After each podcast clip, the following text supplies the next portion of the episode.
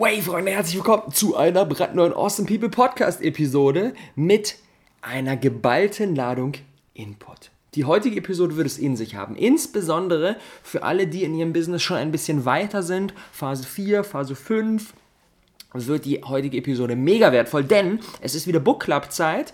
Der Februar ist vorbei. Ich habe im Februar mir zwei großartige Bücher genehmigt, ähm, deren Top Nuggets ich euch jetzt in den nächsten Minuten einmal präsentieren möchte, auf dem Silbertablett zum direkt einverleiben.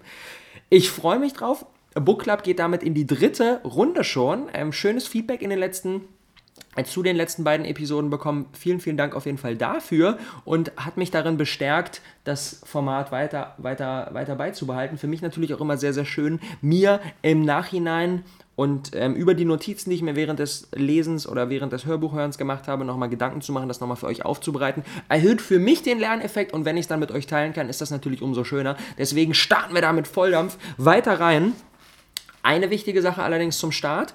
Ähm, wir haben auch wieder, wie wir uns das jetzt mittlerweile auch ebenfalls zur Routine machen möchten, die monatliche Awesome People Family Umfrage am Start. Und zwar einmal im Monat fragen wir euch drei ganz simple Fragen. Drei ganz super kurze, knackige, simple Fragen, die euch die Möglichkeit geben, ähm, das, was wir hier den ganzen nächsten Monat über machen, mitzubestimmen euch Content zu wünschen, euch Projekte zu wünschen, Feedback zu geben, Anregungen zu geben, auch mal was zu kritisieren und das machen wir immer zum Ende des Monats und dann könnt ihr uns so ein kleines, so ein kleines Zeugnis, so ein kleines Feedback zum vergangenen Monat geben und damit mitbestimmen, was im nächsten Monat bei uns passiert. Ich packe euch das in die Shownotes rein, macht da super gerne mit, ähm, trägt dazu bei, dass ihr wieder ja, einen großen Anteil daran haben könnt, ähm, was hier im kommenden Monat bei uns passiert. Und jetzt starten wir rein in die beiden Bücher vom vergangenen Monat und das ist einmal The E-Myth Revisited von Michael E. Gerber und Uncommon Service von Francis Fry und Anne Morris und ich starte mit The E-Myth Revisited. So. Und was ich sehr spannend finde, ich bin ja ein, ich, was ich mittlerweile jetzt auch schon mehrmals erzählt, ich bin ein großer, großer Fan von Stefan Merath und Stefan Meraths Modell der drei verschiedenen ähm, drei verschiedenen Rollen, die wir, wenn wir als Solopreneur, als One-Man, One-Woman-Show starten in unser Business, die drei Rollen, die wir in uns vereinen müssen. Und Stefan Merath nennt das Unternehmer, Manager und Fachkraft. Und ähm, das kommt aus ähm, Meraths Buch Der Weg zum erfolgreichen Unternehmer, was 2008, glaube ich, rausgekommen ist. Und The E-Myth Revisited ist schon 2001 rausgekommen, das heißt schon noch einiges älter. Und ich glaube, dass Stefan Mehrath sich da einiges an Inspiration gezogen hat, denn der Autor Michael E. Gerber stellt ein Modell vor, was sehr, sehr ähnlich ist und er nennt es Entrepreneur, Manager und Technician. Und das ist im Prinzip im Kern genau das Gleiche. Und für, für jeden, der das von, Stefan Mehrath noch nicht kennt, nochmal ganz kurz, ganz kurz anreißen, weil es eben so, so wertvoll ist. Und zwar, ich nutze dazu Stefan Mehraths Beispiel, was er immer wieder bringt.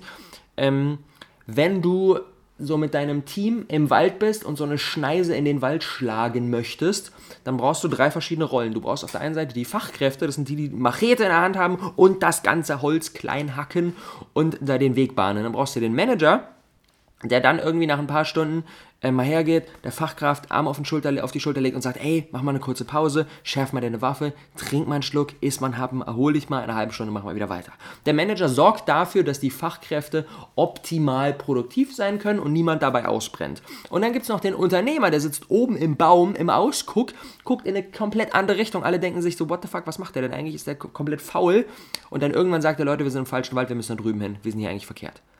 Und das sind die drei Rollen, die wir in unserem Unternehmen vereinen müssen. Und nach Michael E. Gerbers Modell, das ist der Entrepreneur, der oben im Wald sitzt, äh, der oben im Ausguck sitzt, das ist der Manager, der die Technicians, die Fachkräfte managt und dafür sorgt, dass die optimal produktiv sein können und alle einteilt und da den Hut auf hat. Und die drei Rollen müssen wir, wenn wir alleine starten, in uns vereinen. Wir müssen alles gleichzeitig machen. Wir müssen, wir müssen Technician-Arbeit machen wir müssen die Webseite bauen, wir müssen die E-Mails beantworten, wir müssen den Content kreieren und so weiter und so fort. Wir müssen Manageraufgaben machen und müssen Systeme etablieren und müssen gucken, dass wir optimal produktiv sind und all diese ganzen Dinge. Und wir müssen aber auch Unternehmeraufgaben machen, die, insbesondere wenn wir starten, immer wieder runterfallen. Und das sind dann solche Dinge wie, okay, machen wir eigentlich gerade das Richtige? Was ist die Vision? Wo geht es in Zukunft hin? Das sind die Unternehmeraufgaben, die oft hinten runterfallen. Und deswegen habe ich mir jetzt wirklich so den Samstag, das klappt mal manche Woche mal besser, mal weniger gut, aber ich bin ja gerade dabei, mir den Samstag als Unternehmertag zu etablieren und am Samstag zu lesen, Visionsarbeit zu machen, Dinge zu hinterfragen, all diese ganzen Sachen, zu denen man sonst im busy Alltag nicht kommt. Und ähm, die sind aber extrem, extrem, extrem wichtig, weil wenn wir nur Technician und Manageraufgaben machen, dann sind wir zwar sehr, sehr produktiv und kriegen ganz viel gebacken, aber laufen Gefahr, eigentlich das Ganze in die falsche Richtung äh, äh schießen zu lassen. Vielleicht an den falschen Aufgaben zu arbeiten und eigentlich wäre etwas anderes viel, viel sinnvoller und das kann nur der Entrepreneur, der Unternehmer beisteuern. Extrem wertvolles Modell, über das es sich lohnt, weiter nachzudenken. Nächster Punkt aus dem Buch, den ich mit euch scheren möchte, ähm, befasst sich mit dem Thema Systeme. Und das ist auch so die Kernessenz dieses Buches, dass Systeme der Grundstein eines funktionierenden Business sind. Und was er ähm, challenged einen so zu einem sehr, sehr spannenden Gedankenexperiment. Und zwar, ähm, er sagt, tu doch mal so, als würdest du mit deinem Business ein ähm, Franchise-Unternehmen aufzubauen, denn dann musst du gute Systeme etablieren. Franchise-Unternehmen, jeder kennt das, das ist eine Kette wie zum Beispiel Subway. Jeder kann seine eigene Subway-Filiale aufmachen, brauchst ein bisschen Kohle und kriegst dann von Subway eigentlich alles, was du brauchst. Du kriegst, was steht, in der, was steht im Menü, wie sind die Abläufe, wie bestellt man, wie macht man das Marketing, wie sieht der Shop aus, wie richtet man das ein und so weiter. Du kriegst von Subway quasi alles vorgegeben und musst den Laden dann nur noch runnen. Und wenn wir uns mal vorstellen, dass wir mit unserem Business eine Subway-Filiale aufmachen müssten, beziehungsweise thematisch bezogen natürlich auf das, was wir machen, damit das überhaupt nur möglich ist, müssen wir so, so gute Systeme etabliert haben. Alles muss so, so fein getuned sein, sonst können wir einem Fremden das Ganze nicht übergeben. Unser, unser Unternehmen muss so gut aufgestellt sein, dass ein Fremder das innerhalb von kurzer Anlaufzeit wirklich übernehmen könnte. Und wenn wir das machen, dann haben wir ein richtig, richtig gutes Business aufgebaut. Und das können wir, wie das funktioniert, können wir von, von McDonalds lernen. McDonalds, gleiches Modell. McDonalds schafft es, überall auf der Welt und zu jeder Zeit das gleiche Ergebnis für den Kunden zu kreieren. Das ist hammerkrass. Du isst einen, du isst einen Cheeseburger in Berlin und du isst einen Cheeseburger in New York und du isst einen Cheeseburger in Sydney und der schmeckt überall gleich, sieht genauso aus, riecht genauso. Und das ist heftig. Und das geht und die, das ist krass, ne? Die, die, Mitarbeiter, die bei McDonalds arbeiten, die in Berlin arbeiten, die in New York arbeiten, die in Sydney arbeiten, die kennen sich alle untereinander gar nicht. Und trotzdem machen sie genau das Gleiche, weil alles standardisiert ist. Das ist genau festgelegt, wie viele Sekunden die Pommes in der Fritteuse bleiben. Das ist genau festgelegt, wie dick die Gurken sind, wie die, auf, wie die hingelegt werden, was die Rezeptur für die Soße ist.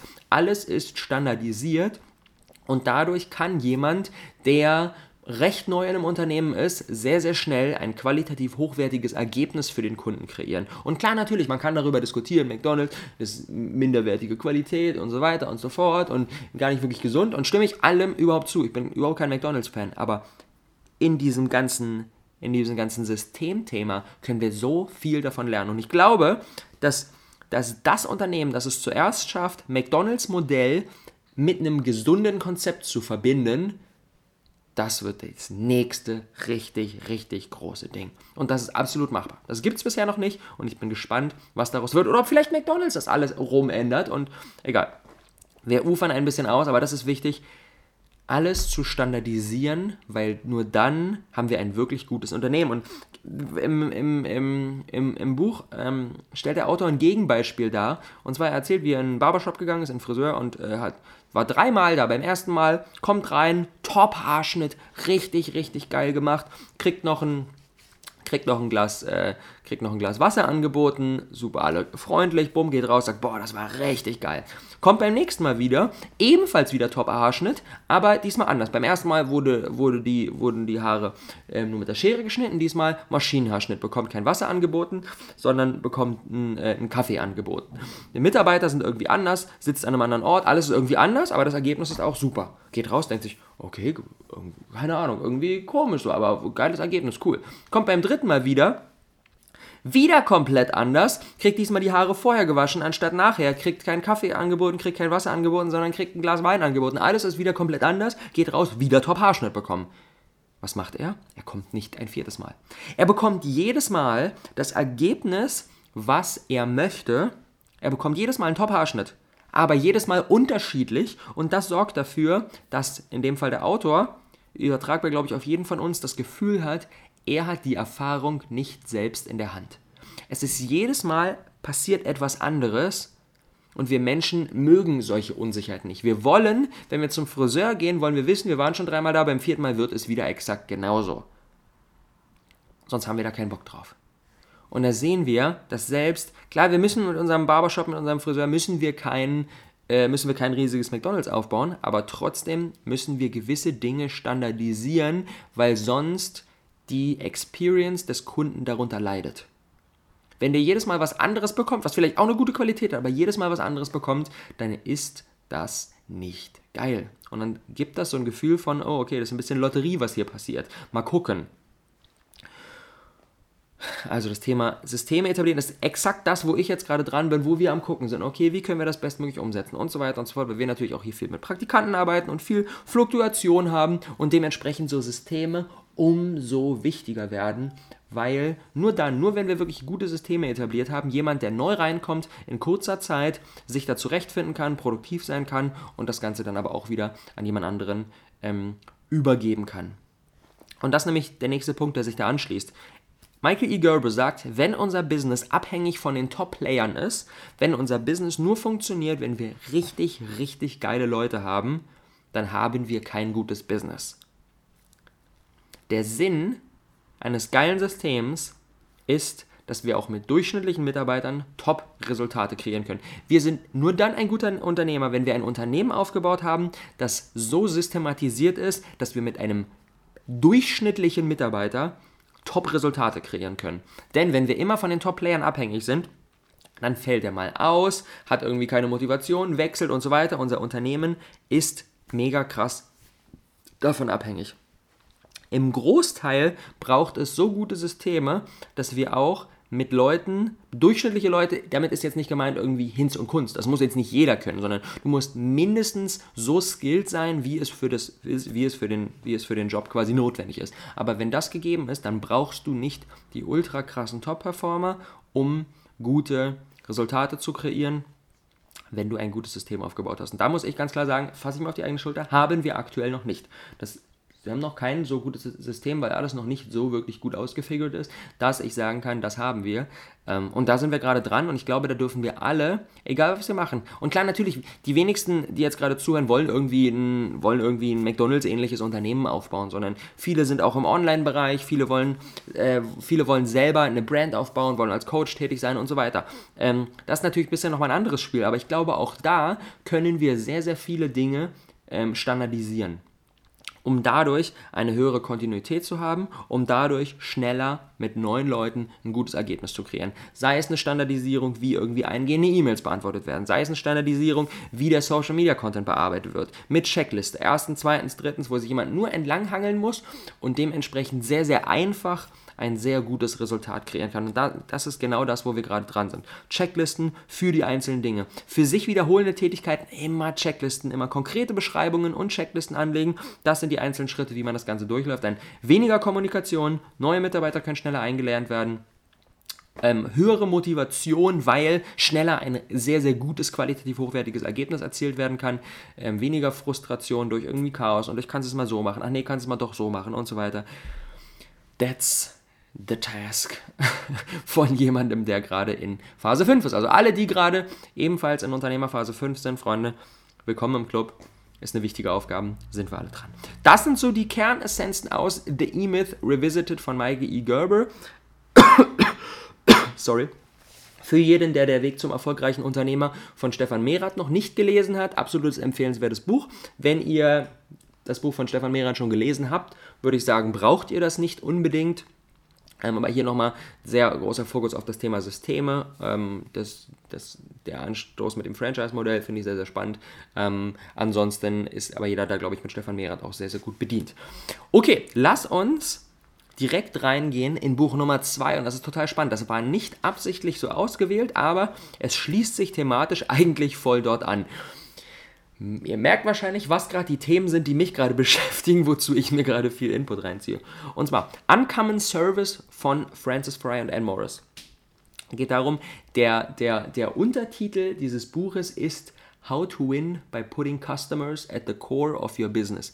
Wie du ein erfolgreiches Unternehmen aufbaust, indem du deine Kunden in den Kern packst. Und die oberste Priorität ist, einen großartigen Service für den Kunden zu kreieren. Und das über, hat ja schon mal eine große Übereinstimmung ähm, mit unserer, mit unserer ganzheitlichen Business-Philosophie, mit der wir immer unterwegs sind, den Fokus immer auf den Mehrwert legen, den Fokus immer darauf zu legen, wie können wir den Need des Kunden, des potenziellen Kunden so gut erfüllen, dass der einfach rausgeht und sagt, Alter, what the fuck, das war das krasseste Ding ever. Denn ich glaube, wenn wir das machen, dann kann unser Business nur in die richtige Richtung unter, unterwegs gehen. Und die beiden Autorinnen stellen in dem Buch sehr, sehr taktisch, sehr, sehr konkret Steps vor, wie wir es schaffen können, eben diesen großartigen Service zu realisieren.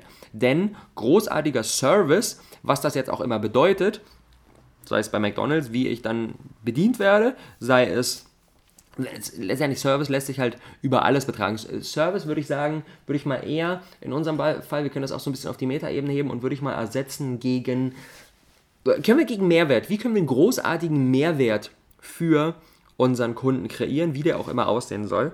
Und um das zu tun, müssen wir uns erstmal eine Sache bewusst machen. Wir müssen uns bewusst machen, dass wir nicht in allen Bereichen exzellent sein können. Wenn wir einen Bereich haben, wo wir sagen, der ist unserem Kunden besonders wichtig, in dem wollen wir richtig, richtig großartig sein, dann müssen wir okay damit sein, dann müssen wir andere Bereiche opfern. Dann müssen wir, müssen wir okay damit sein, dass wir in anderen Bereichen, die unserem Kunden etwas weniger wichtig sind, richtig mies sind. Denn sonst kriegen wir nicht die Ressourcen dafür. Ähm, Francis Fry und Anne Morris nennen das Be Bad in the Service of Great. Finde ich ein großartige, großartiges Bild sei in einzelnen Bereichen richtig schlecht, um in anderen Bereichen großartig sein zu können, denn sonst bekommst du nicht die Ressourcen. Es geht nicht. Es, klar, natürlich, unser, unser, ähm, unser innerer Anspruch ist immer, okay, in dem einen Bereich richtig großartig und der andere ist jetzt nicht so wichtig, aber da wollen wir natürlich auch gut sein. Das ist wie, wenn wir Schulnoten, okay, alles klar, Mathe ist richtig wichtig, weil wir wollen später ähm, da irgendwie der krasse Professor werden, alles klar, brauchen wir eine 1 und ähm, Biologie wäre jetzt nicht so wichtig, aber wollen wir auch, wollen wir auch eine 2 oder eine 3 schaffen.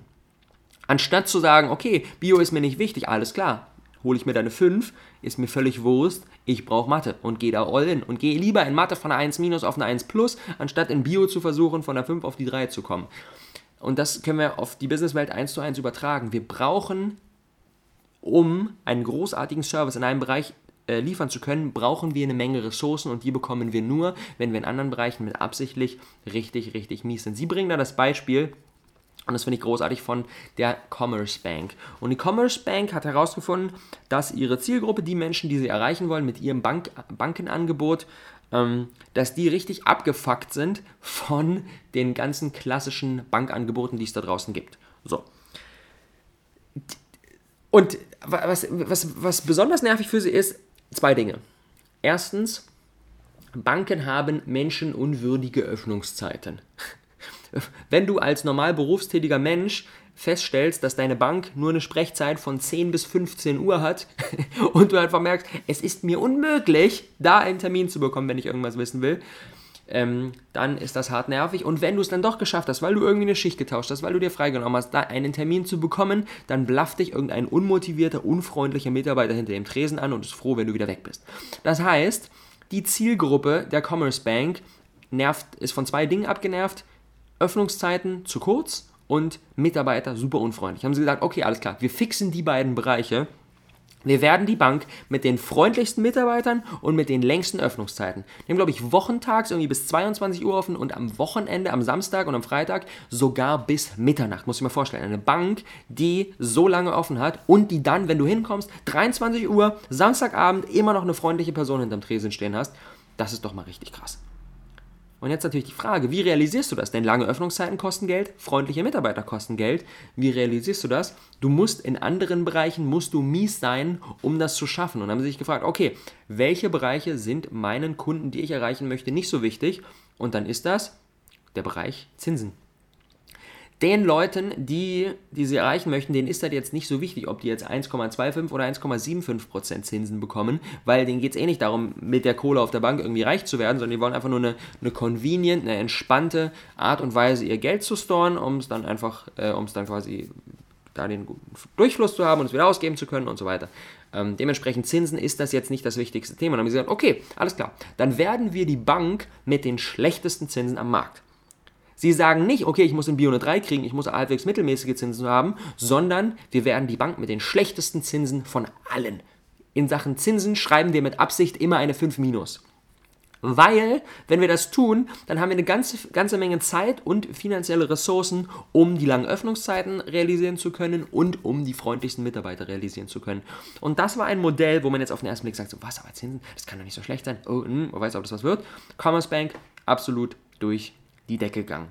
Absolut durch die Decke gegangen. Weil sie sich bewusst gemacht haben, dass es wichtig ist, herauszufinden, welche Kriterien in Bezug auf unser Angebot unserer Zielgruppe, die wir erreichen möchten, ganz besonders wichtig sind, darin exzellent zu werden und in anderen Bereichen, die ihnen nicht so wichtig sind, mit Absicht richtig mies zu werden. Und wie man das Ganze konkret dann umsetzt, ist mit Hilfe von einer Attribute Map. Und da gehen wir jetzt sehr, sehr taktisch rein, aber das ist mir wichtig, weil wenn die, die, die drei Handvoll Leute von euch, die das umsetzen, für die wird es einen enormen, enormen Value liefern.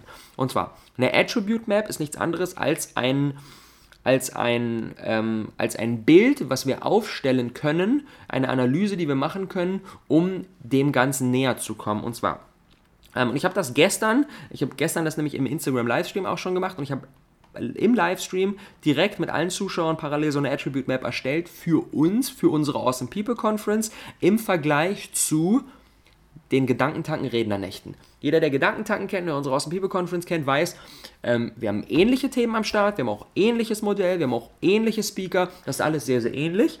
Und nein, wir nehmen uns trotzdem kein wir, wir, wir, wir, nehmen uns gegenseitig nicht die Kunden weg, weil wir eine komplett andere Ausrichtung haben und das sieht man mit so einer Attribute Map. Konkret, was ich gemacht habe, ist, ich habe die Werte, die Kriterien, die unseren Kunden wichtig sind, wenn sie ein Event besuchen, unseren Awesome People Conference Besuchern, was ist denen wichtig? Habt die verschiedenen Kriterien, ähm, anhand derer man so ein Event evaluieren könnte, ähm, einmal komplett aufgelistet.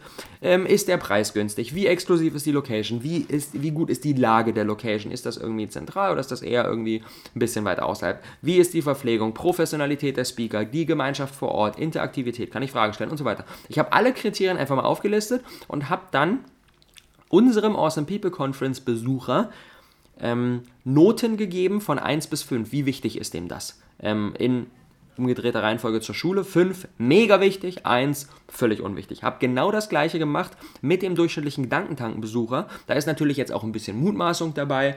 Ähm, ich bin da ganz gut drin, kenne den Alex von Gedankentanken, war jetzt selber aber noch nicht auf einem Event von denen, gucke mir dann die Aftermovies an, gucke mir die Webseite an, wie ist das gebaut und kann dann da ganz gut, glaube ich, ähm, ganz gut ähm, ähm, Feedback draus ziehen und habe das Ganze gemacht. Und dann, was ich festgestellt habe, dann sortiere ich die einzelnen Attribute ähm, für unseren Awesome People Conference Besucher von ganz wichtig bis ganz unwichtig, quasi von der 5 runter bis zur 1 und mache überall ein Kreuzchen und dann verbinde ich das, verbinde ich so eine Linie und dann mache ich das gleiche auch für, ähm, für den Gedankentankenbesucher und dann stelle ich fest, dass wir komplett anders unterwegs sind. Die Bereiche, in denen wir richtig gut sind, sind die Bereiche, in denen Gedankentanken eher nicht so gut ist und die Bereiche, in denen wir richtig schlecht sind, sind die Bereiche, in denen Gedankentanken richtig gut ist.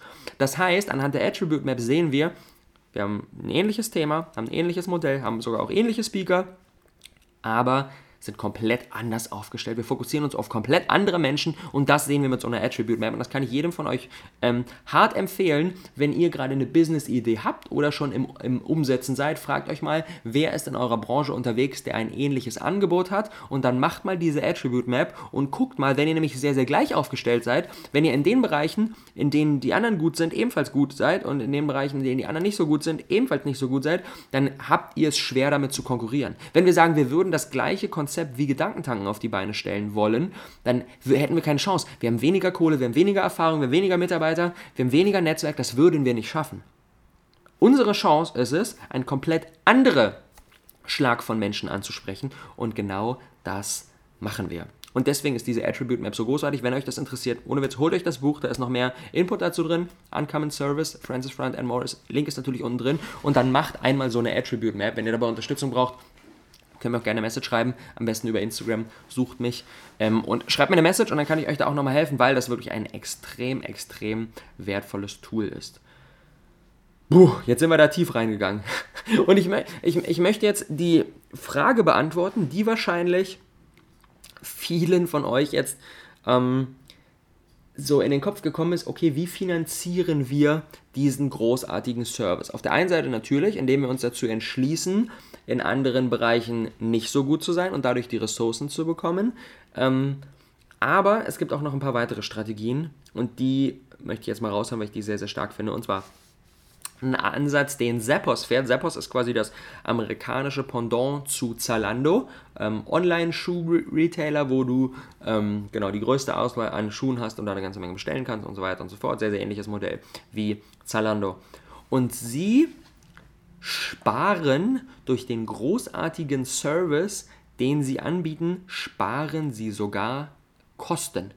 Und das klingt jetzt erstmal super kontraintuitiv, denn was sie nämlich zum Beispiel machen, Du kannst, ähm, du kannst Kosten mit, mit Free Shipping bestellen und auch wieder mit Free Shipping zurückschicken. Das heißt, wenn du dir fünf Paar Schuhe bestellst und die alle fünf nicht passen oder dir gefallen, schickst du sie alle wieder zurück und musst nichts dafür bezahlen. Das heißt, Zappos bezahlt zweimal den Postweg. Und das ist eine Sache, die kostet natürlich eine Menge Geld. Außerdem haben sie super geile, super trainierte, super freundliche Callcenter-Mitarbeiter und schicken das Ganze nicht irgendwie nach Indien, wo du dann übelst abgenervt bist, sondern sie haben sogar, sie haben sogar keine zeitliche Begrenzung für den Callcenter-Mitarbeiter mit dem Kunden zu telefonieren. Sie sagen, das Ziel ist es, dem Kunden einen geilen Service zu bieten. Und was auch immer das bedeutet, das sollen wir ihm ähm, liefern. Und der Rekord für den längsten Kundenservice-Call eines Mitarbeiters war über 10 Stunden. Ein, ein Kundenservice-Mitarbeiter hat über 10 Stunden mit einem einzelnen Kunden gesprochen. Und klar, natürlich, der hat wahrscheinlich an dem Tag sonst nicht wirklich viel geschafft. Aber das ist ein Kunde fürs Leben. Das ist ein Kunde fürs Leben. Das heißt, sie investieren richtig viel in großartigen Service und sparen dadurch zum Beispiel Marketingkosten. Die brauchen keine Ads schalten, die brauchen keine Fernsehspots buchen, die brauchen keine Plaka Plakate an die Straße stellen, weil sie darauf setzen, dass dieser großartige Service sich rumspricht. Und ihr Nummer 1 Neukundengewinnungstool sind einfach Weiterempfehlungen.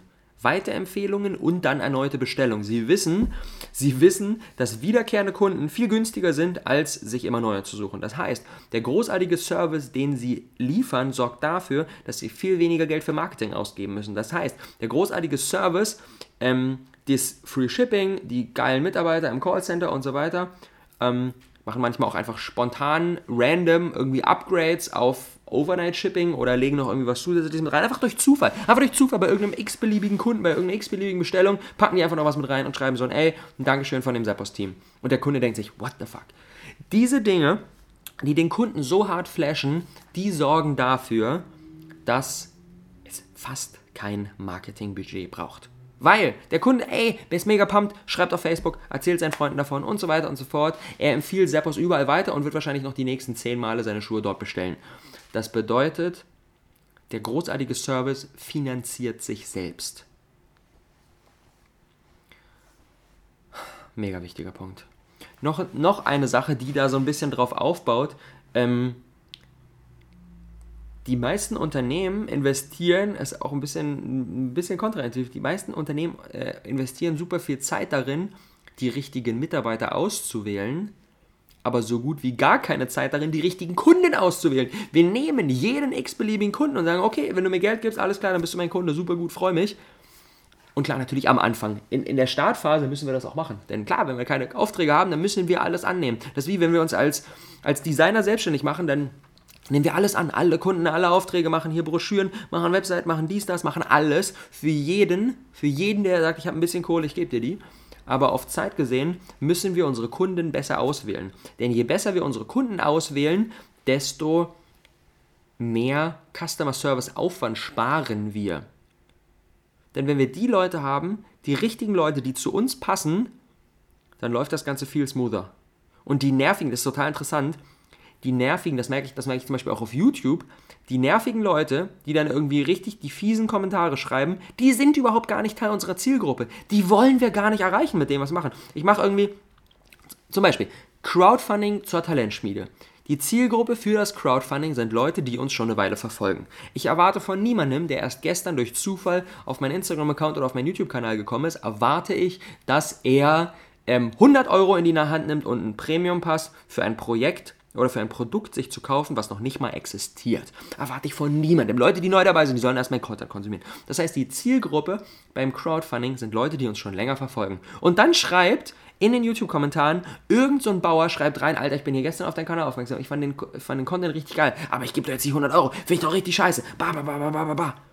Alter, du bist nicht die Zielgruppe für das Crowdfunding gerade.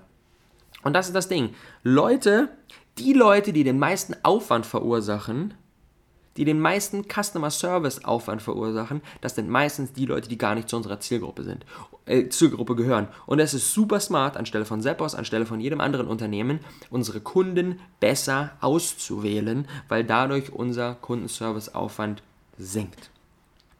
Und noch eine dritte Möglichkeit, das Ganze zu finanzieren, ist, indem wir den großartigen Service anbieten, indem wir den Kunden die Arbeit machen lassen.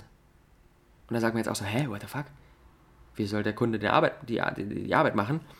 Wenn wir das ganze System richtig gut konzeptionieren, dann lieben es Menschen, die Arbeit zu machen und lieben es, quasi sich selber den Service zu kreieren. Zum Beispiel, bestes Beispiel. Wir sind jetzt im Restaurant und wollen einen Salat essen. Und dann wäre es ja ein richtig geiler Service, wenn wir nicht einfach nur den Salat ähm, bestellen können, der im, in der Karte steht. Da ist jetzt irgendwie, da sind jetzt irgendwie Tomaten drin und Kapern drin und wir mögen die beide nicht. Wir würden jetzt lieber irgendwie Kidneybohnen haben und Spargel. Und dann könnten wir jetzt sagen, okay, das, die, die Küche kocht jedem, beziehungsweise kocht, stellt jedem individuell seinen Salat zu, zu, zusammen. Das wäre ein richtig, richtig geiler Kundenservice. Da würde der Kunde sagen, boah, mega sick, hier kann ich alles ordern, was ich möchte. Wäre eine Möglichkeit, das Ganze jetzt in der Küche zu machen, denn das ja, ist ein bisschen problematisch, weil es richtig viel Aufwand ist. Dann braucht es wieder Kommunikation, muss das wieder weitergeben und dann hat der, hat der, hat der Ober irgendwie Kidneybohnen und dann ist in der Küche aber nur weiße Bohnen und dann ist er wieder ausgetauscht und wieder hin und her und so weiter. Super nervig. Oder sie stellen einfach eine Salatbar hin und sagen, hier, Salat, Schale kostet 7,90 Euro, bedien dich, nimm dir, was du möchtest. Dann macht sich der Kunde seinen großartigen Service, der darin besteht, selbst sich seinen Salat zusammenstellen zu können, macht er selbst. Das heißt, wir sparen sogar noch Zeit, wir sparen sogar noch Aufwand. Der, ähm, der Kellner hat weniger zu tun, die Küche hat weniger zu tun und der Kunde bekommt ein besseres Ergebnis, weil er sich seinen Salat selber zusammenstellen kann. Niemand ist böse, weil er zwei Minuten zum Salatbuffet laufen muss und sich da drei Minuten den Teller äh, vollschaufeln muss, sondern er findet das cool, selber zusammenstellen, geil, feiere ich. Und das ist ein perfektes Beispiel dafür, dass wir einen großartigen Service anbieten können, indem wir den Kunden die Arbeit machen lassen, die sonst ein Mitarbeiter machen muss und der somit der Service sich selbst finanziert. Allerdings muss der Prozess so convenient sein, dass der Kunde da auch Bock drauf hat. Denn zum Beispiel, ist total. IKEA ist das beste Gegenbeispiel. Bei IKEA gibt es normale Kassen, wo ich alles aufs Band packe und ein Mitarbeiter das abkassiert. Und es gibt Self-Service-Kassen, wo ich das selber mache.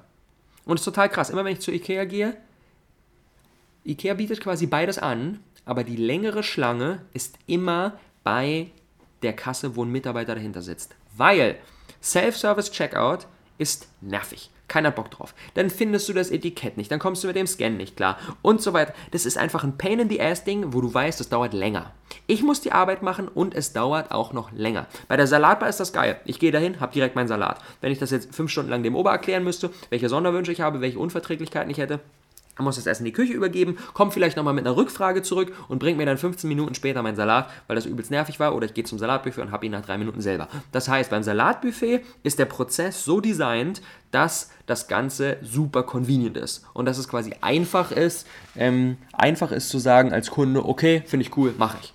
Aber bei so einer Self-Service-Checkout-Kasse da macht das keinen Bock, weil es nervig ist. Es dauert länger, ich muss die Arbeit machen, es ist ein nerviges Thema, ich finde das Etikett nicht und dann dies und dann funktioniert das nicht und so weiter und so fort. Dementsprechend, das ist kein geil designter, designter ähm, Prozess. Was, was mir für eine Idee kam, als ich das gelesen habe, was wäre denn, wenn, weil im Prinzip spart ja IKEA, dadurch, dass ich selber mache, spart IKEA ja Mitarbeiterkosten.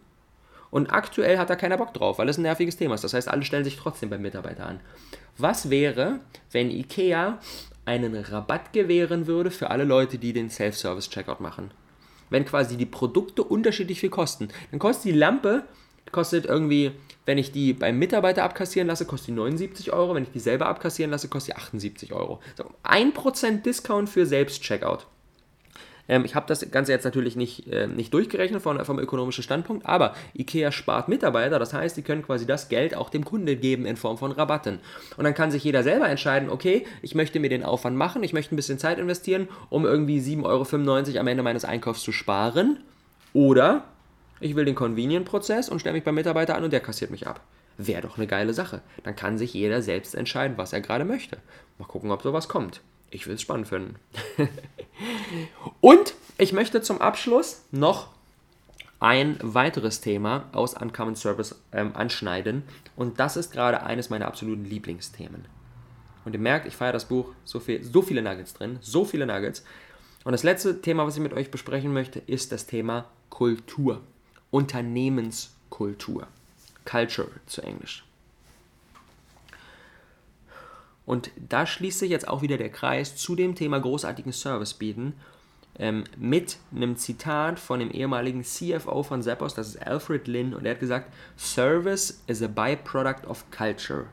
Wenn, oder andersrum gesagt, wie soll ein Mitarbeiter der in einem Unternehmen arbeitet, das keine gute Unternehmenskultur hat. Alle sich gegenseitig anzicken, Prozesse nicht gut optimiert sind, das Office nicht schön ist und so weiter. Keine gute Unternehmenskultur. Wie soll der einen großartigen Service für den Kunden kriegen? Stellt euch mal einen Mitarbeiter vor, der morgens auf die Arbeit kommt, kommt da rein, wird direkt von jemandem angeblafft, weil er zwei Minuten zu spät ist. Dann ist hier, irgendwas ist nervig, dann muss er nochmal einen extra Weg gehen, weil irgendwas nicht optimiert ist. Und dann setzt er sich, an sein, dann, setzt er sich in, sein, in sein kleines ähm, Kundenservice-Häuschen, macht sich die Kopfhörer auf und geht dann ans Telefon und soll dann einem Kunden einen großartigen Service bieten. Kann der nicht. Kann der nicht. Der ist, der ist richtig angepisst, wenn die Arbeit schon beginnt. Kann er nicht.